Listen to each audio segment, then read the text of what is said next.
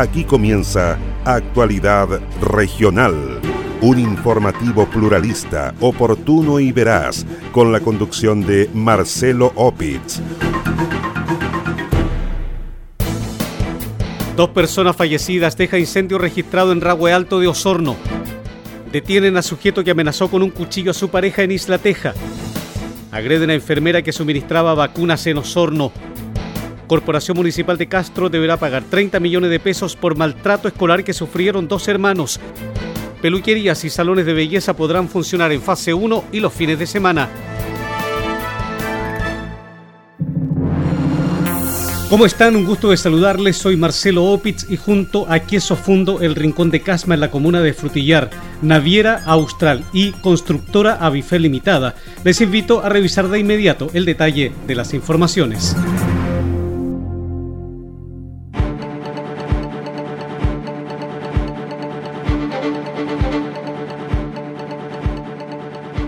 Dos personas, entre ellas un bebé de un año de edad, murieron en un incendio registrado la mañana de este jueves en la ciudad de Osorno. El siniestro se declaró pasada las nueve horas en una vivienda de calle San Pedro de Atacama, con pasaje Quinteros de población Cipriano Uribe en el sector de Ragüe Alto Norte. Según los antecedentes aportados por el segundo comandante del Cuerpo de Bomberos de Osorno, Felipe Ponce, el siniestro consumió gran parte de un inmueble de dos pisos. El oficial de bomberos añadió que en la remoción de escombros fueron encontrados los cuerpos de una mujer de 21 años y un bebé de solo un año y medio de edad. Eh, tuvimos un incendio declarado en el sector de Ragüe Alto Norte, en la cual se iba afectado un inmueble de dos pisos. Se, se circunscribió en, en el inmueble principal, no hubo propagación colindante y desgraciadamente en el proceso de extinción eh, encontramos eh, una, una, menor de un año y medio y una joven de 21 años, en la cual fueron rescatadas por voluntarios de nuestra institución, se inician las labores de reanimación, pero desgraciadamente eh, no se declararon fallecidas. ¿Ambas? Ambas. ¿Son dos personas fallecidas? Sí, dos personas, una menor de un año y una joven de 21 años.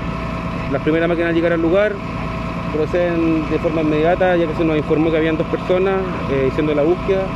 Eh, las, eh, insisto, fueron rescatadas por nuestros voluntarios, pero dada ya el desarrollo de la emergencia, ya se encontraba, no, no, no pudimos reanimar. Por instrucciones de la Fiscalía del Ministerio Público de Osorno, las causas del incendio serán investigadas por peritos de carabineros. Una investigación para aclarar las razones por las cuales una mujer falleció en el hospital de Castro inició el Ministerio Público de Chiloé. La mujer dejó de existir en el recinto asistencial luego que se le practicara una cesárea de urgencia en el hospital de Quillón. La mujer fue derivada a Castro, donde dejó de existir por causas que se investigan.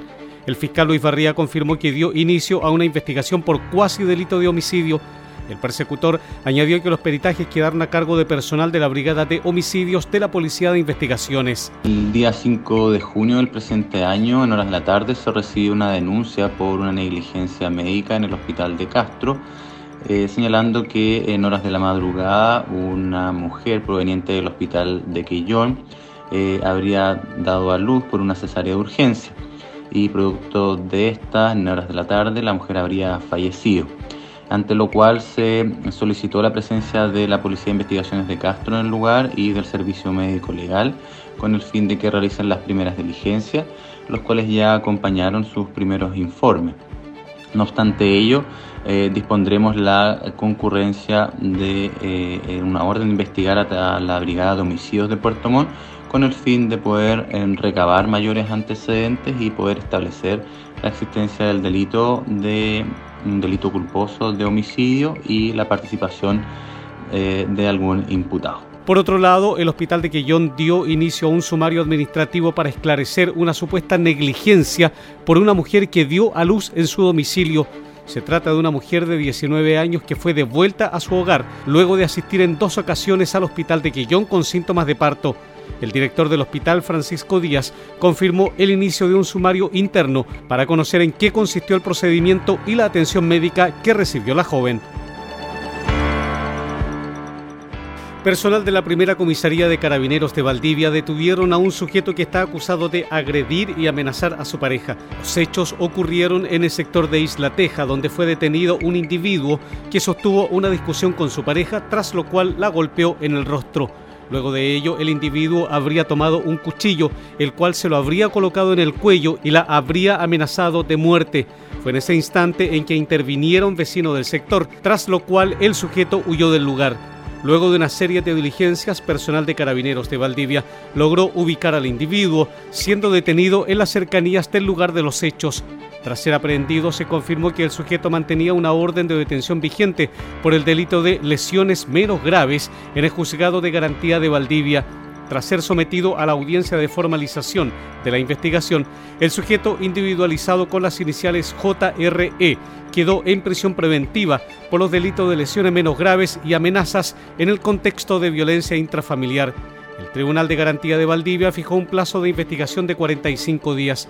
La mujer, en tanto, fue derivada al Centro de la Mujer Valdivia, donde se realizará todo el proceso de atenciones, tanto psicosocial como jurídica. De milagro salvaron los ocupantes de un camión grúa que se precipitó a un río en la comuna de Puyehue. El accidente ocurrió la mañana de este jueves cuando un camión grúa intentó cruzar el puente de madera sobre el río Pulelfu, ubicado a 28 kilómetros de Puyehue, camino hacia Puerto Elvira en el sector El Encanto. Debido al alto tonelaje de la máquina, se dieron los tablones del puente, por lo que el camión se inclinó a su costado derecho hasta precipitarse al lecho del río. Segundos antes, el conductor de la máquina y su acompañante lograron salir de la cabina hacia un lugar seguro del camino. Al lugar se trasladó personal de carabineros, como también de la municipalidad de Puyehue y de la empresa propietaria de la máquina. El tránsito en el puente fue suspendido para evitar nuevos accidentes.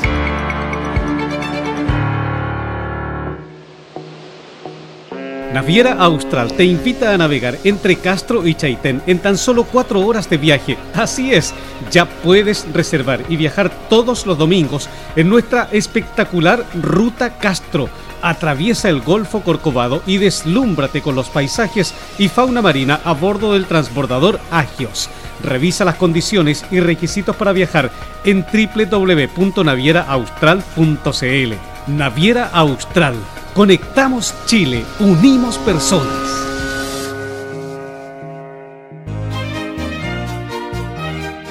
Queso Fundo El Rincón, un queso mantecoso, exquisito, fabricado por Lácteos Fundo El Rincón de Frutillar. No puede faltar en su negocio. Pida un representante de ventas al correo electrónico quesofundoelrincón.com o bien escriba al WhatsApp más 569 76 1034 95. Con más de 37 proyectos financiados, más de 2.500 casas construidas y más de 14 comunas beneficiadas, Avifel se ha transformado en una de las empresas de proyectos habitacionales más grandes de la región. Actualmente, Avifel ejecuta una decena de proyectos habitacionales públicos y privados en el sur del país, mejorando la calidad de vida de miles de chilenos. Conozca más en www.avifel.cl o bien escriba a praderasdefrutillar.avifel.cl. Teléfono celular más 569 94 44 33 21.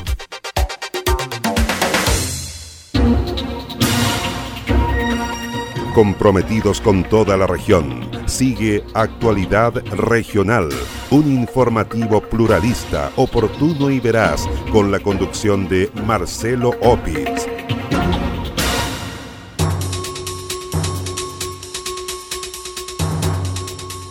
La Corte Suprema condenó a la Corporación Municipal de Castro a pagar una indemnización total de 30 millones de pesos por su responsabilidad en el maltrato escolar que sufrieron dos hermanos que cursaban enseñanza básica en la escuela rural Pedro Velázquez Bonte del sector de Yauyao. Los hechos fueron protagonizados desde el año 2014 por un menor de edad con problemas de conducta, el cual agredía a sus compañeros de curso tanto en el horario de clases como en los recreos. Según el fallo de la Corte Suprema, la situación se fue incrementando, pese a lo cual el actuar del establecimiento educacional fue tardío, porque las medidas que adoptó respecto de esta situación solo se verificaron desde mediados del año 2015. La mala conducta del menor era una situación conocida por el establecimiento porque estaba plasmada en su hoja de vida desde el año 2014.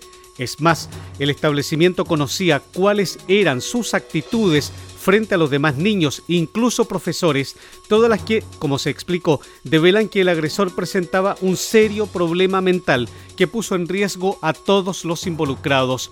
A juicio del máximo tribunal, esta situación ameritaba, por su gravedad, que el colegio adoptara de manera oportuna las medidas que fueron precedentes, cuestión que, conforme a lo expuesto, no aconteció y que llevó incluso a los padres de los niños afectados a recurrir a otras instancias en búsqueda de protección. Cabe destacar que además la Superintendencia de Educación desestimó la denuncia hecha por los padres demandantes en contra del colegio. En la sentencia, la tercera sala del máximo tribunal acogió el recurso de casación en la forma y anuló la resolución de la Corte de Apelaciones de Puerto Montt que rechazó la demanda. En sentencia de reemplazo, la Corte Suprema condenó a la Corporación Municipal de Castro por falta de servicio al incumplir el establecimiento bajo su cargo con el deber de garante y protector de los alumnos. Una funcionaria técnico en enfermería de nivel superior fue agredida por una paciente en el vacunatorio contra el COVID-19 instalado en la iglesia de Lourdes en la ciudad de Osorno. La profesional forma parte de los equipos de salud municipal contra la pandemia. La agresión se produjo cuando la funcionaria junto a otros colegas salió a entregar los números para la administración de la dosis de vacunas contra el COVID-19. Por causa que se investigan, una de las personas que se encontraba esperando su turno agredió a la profesional, molesta por la lentitud del proceso. Frente al hecho, el alcalde de Osorno, Emeterio Carrillo, manifestó su repudio. Un hecho muy lamentable que espero no vuelva a producirse. Eh, ocurrió en el eh, local de, vacunación que está ubicado en la iglesia Lourdes de Rabue Bajo, donde una funcionaria del Cefán Jauregui eh, fue agredido por un usuario con dos golpes en el cuerpo, lo cual obviamente lamentamos y repudiamos. El municipio de Osorno realizará todas las acciones judiciales necesarias para dar tranquilidad a la víctima y por ende a todos los trabajadores de la salud municipal que se encuentran en la primera línea de la atención primaria de salud. El Ceremi de Economía en la región de los lagos confirmó que los salones de belleza y las peluquerías podrán abrir sus puertas en fase 1 y los fines de semana en fase 2 del plan paso a paso el personero dijo que se trata de una medida de reactivación económica del sector, luego que estos recintos estuvieran cerrados por más de un año debido a las restricciones que generó la pandemia por COVID-19. El Ceremi de Economía Francisco Muñoz recalcó que los y las profesionales de la belleza podrán abrir sus puertas en fase 1 y fines de semana de fase 2 del plan paso a paso con los aforos y las medidas exigidas por el Ministerio de Salud. Primero conocer el trabajo que ha hecho la Asociación Gremial de Peluqueros y Salones de Belleza de los lagos, presidida por el Decenia, en el sentido de que eh, ha logrado que el Ministerio de Economía eh, proponga este protocolo de atención de los salones de belleza y peluquería en fase 1 y fase 2, particularmente firmando un convenio respecto a su uso, su operación. Esto se hace ante la propia asociación gremial para que tanto trabajadores como empleadores puedan obtener su permiso único colectivo y además obtengan el reconocimiento de salud para que, por ejemplo, en fase 2 trabajen sábado domingo o en fase 1 de lunes a viernes. Esta es una instancia de seguridad no solamente para las trabajadoras y trabajadores del gremio de la belleza y peluquería, sino también para clientes que ojalá empiecen a volver, eh, digamos, a confiar en esta instancia y por supuesto poder reactivar esta instancia económica que ha sido tan golpeada por la pandemia. Mientras tanto, la presidenta de la Asociación Gremial Profesionales de la Belleza Décima Región, Yesenia Ojeda, dijo que la apertura de los locales del rubro fue posible gracias a un convenio y la implementación de protocolos de manejo y prevención ante el COVID-19 gestión realizada por el gremio en conjunto con el Ministerio de Economía. Esto fue un trabajo súper largo, ¿cierto? Eh, y muy complicado, pero logramos nuestro objetivo, que es poder trabajar en cuarentena, los fines de semana, los feriados, etc. Se llegó a un acuerdo con el Ministerio de Economía y nosotros, entonces firmamos un convenio, el cual va a ser para todo Chile, donde todos nuestros colegas pueden abrir los salones, si tienen, ¿cierto?, su patente al día y todo lo demás. Em, va a funcionar de la siguiente forma. al, inicio, eh, ya tienen que pasar por nosotros porque nosotros hicimos un convenio donde firmamos como gremio. Nuestro RUT está ligado al, al ministerio, entonces de esa forma los colegas pueden llegar a nosotros nosotros los, eh, los, inscribimos en una planilla, ¿ya? Y luego nosotros subimos al gobierno. De esa forma, el colega va a quedar cierto con su código y después él solo, todos los días jueves, él puede pedir solito su, su código y no va a tener ningún problema. Eh, nos pueden comunicar a través de los correos electrónicos que tenemos por cada región. En el caso de décima región de los lagos es asociación ¿Ya? Nos escriben ahí y nosotros les vamos a pedir algunos documentos, como por ejemplo fotocopia del carnet por ambos lados, ¿cierto? el fotocopia de tu patente y alguna que otra cosita más. Pero si tenemos segunda categoría y trabajamos a domicilio, no nos va a servir.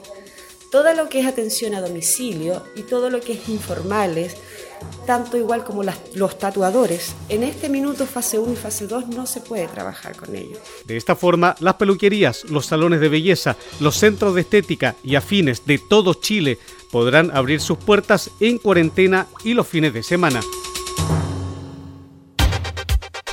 ¿Desea vivir en una de las comunas con mayor expansión inmobiliaria de la cuenca del lago Yanquihue? Conozca Praderas de Frutillar, un atractivo proyecto inmobiliario de constructora Avifel con subsidios de S19 automático. Praderas de Frutillar, su próximo lugar para vivir en una comuna que cuenta con todos los servicios que usted y su familia necesitan.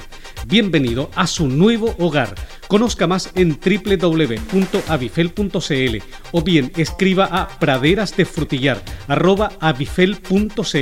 Teléfono celular más 569 94 44 33 21. El mejor queso del sur de Chile no puede faltar en las celebraciones de fin de año, en la junta de amigos o en una ocasión especial. Pida un representante de ventas al correo electrónico quesofundoelrincón.com o bien escríbanos al WhatsApp más 569 76 10 34 95. Naviera Austral te invita a navegar entre Castro y Chaitén en tan solo cuatro horas de viaje. Así es, ya puedes reservar y viajar todos los domingos en nuestra espectacular Ruta Castro. Atraviesa el Golfo Corcovado y deslúmbrate con los paisajes y fauna marina a bordo del transbordador Agios. Revisa las condiciones y requisitos para viajar en www.navieraaustral.cl. Naviera Austral. Conectamos Chile, unimos personas.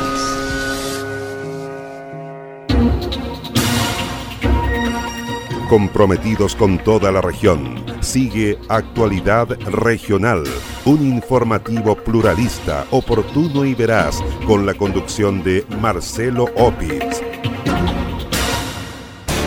Detectives de la Policía de Investigaciones de la región de Los Ríos iniciaron una investigación por tala de bosque nativo en la zona costera de Valdivia la orden de investigar fue recepcionada por la Brigada Investigadora de Delitos contra el Medio Ambiente y Patrimonio Cultural de Valdivia, conforme a una instrucción emanada desde la fiscal Alejandra Anabalón. La denuncia dice relación con los antecedentes proporcionados por comités de agua potable de Niebla y Los Molinos en la zona costera de Valdivia por corte de vegetación nativa y daño a los cursos de agua por parte de empresas mobiliarias de la zona.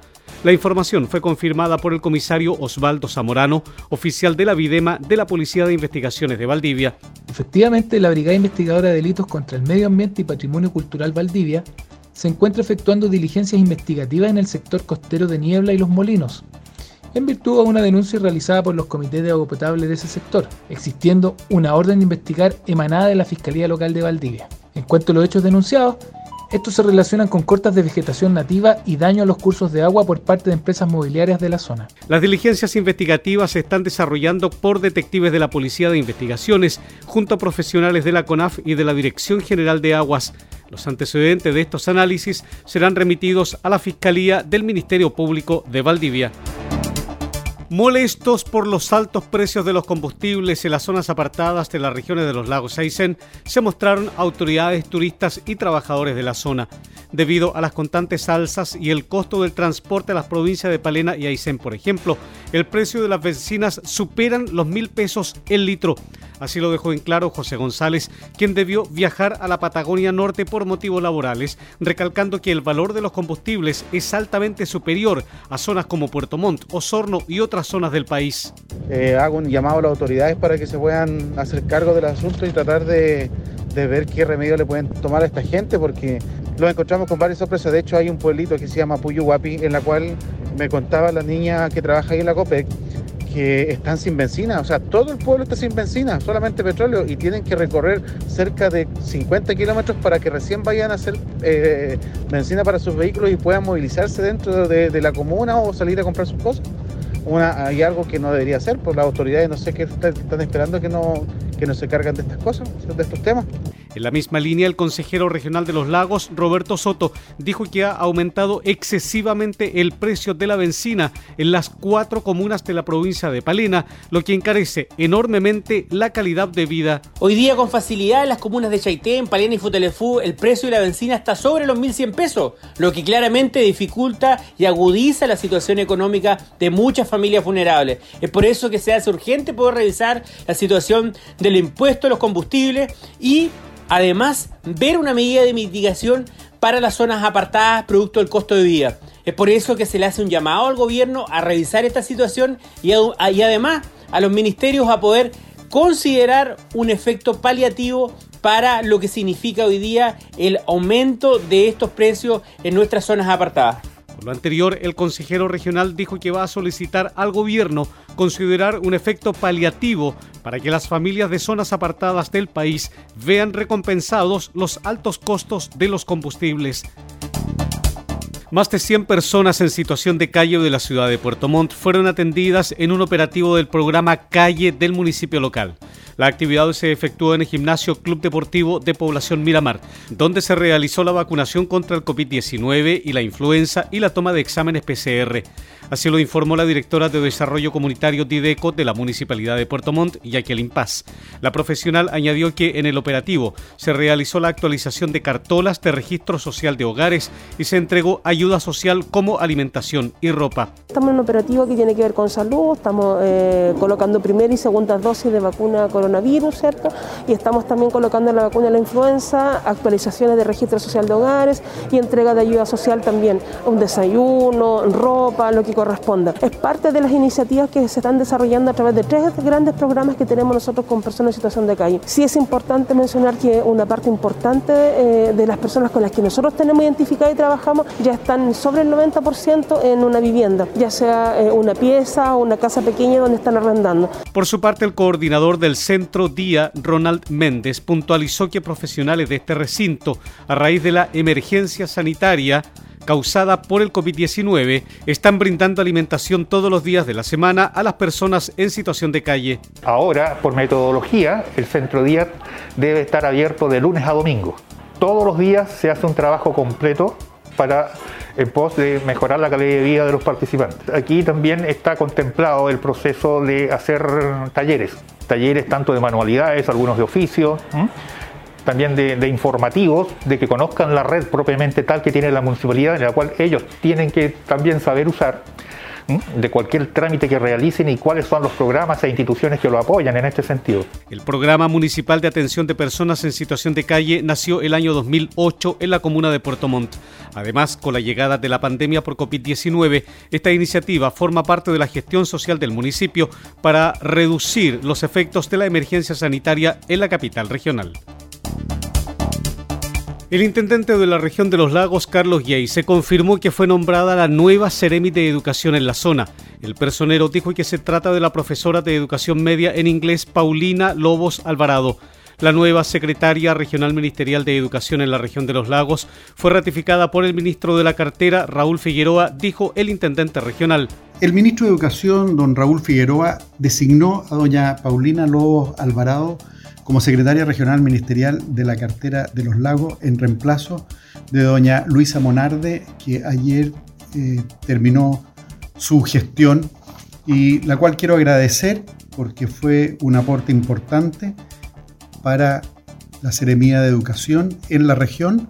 Eh, agradecerle a ella toda su entrega, su capacidad, su dedicación y desearle éxito en el futuro. Quiero felicitar a Paulina Lobos por este nuevo cargo, desearle el mayor de los éxitos y eh, pedirle que siga trabajando unido como lo hizo eh, Luisa para continuar impulsando la importante agenda de educación que tenemos este año en nuestra región. Paulina Lobos es profesora de educación media en inglés, cuenta con un magíster en alta dirección y gestión de instituciones educacionales y se desempeñaba como directora provincial de educación en la provincia de Yanquihue desde el año 2018 a la fecha. La profesional tiene experiencia en la educación pública, donde se desempeñó como profesora y encargada de convivencia escolar en la Escuela Básica Fresia durante el periodo 2017-2018. Además, fue profesora multinivel de quinto y sexto año en la especialidad de inglés en la Escuela Rural San Antonio del sector Paso, El León. Naviera Austral te invita a navegar entre Castro y Chaitén en tan solo cuatro horas de viaje. Así es, ya puedes reservar y viajar todos los domingos en nuestra espectacular Ruta Castro. Atraviesa el Golfo Corcovado y deslúmbrate con los paisajes y fauna marina a bordo del transbordador Agios. Revisa las condiciones y requisitos para viajar en www.navieraaustral.cl. Naviera Austral Conectamos Chile, unimos personas. ¿Es usted dueño de un negocio de barrio? Queso Fundo El Rincón. Posee el mejor queso del sur de Chile al precio más conveniente. Contáctese con uno de nuestros ejecutivos de venta y solicite más información en www.quesofundoelrincón.cl. ¿Está buscando un lugar para vivir? Visite www.avifel.cl y elija el proyecto de vida que está buscando. En 30 años, Avifel se ha transformado en una de las empresas de proyectos habitacionales más grandes de la región. Actualmente, Avifel ejecuta una decena de proyectos habitacionales públicos y privados en el sur del país, mejorando la calidad de vida de miles de chilenos. Conozca más en www.avifel.cl o bien escriba a praderasdefrutillar.avifel.cl Teléfono celular más 569 94 44 33 21.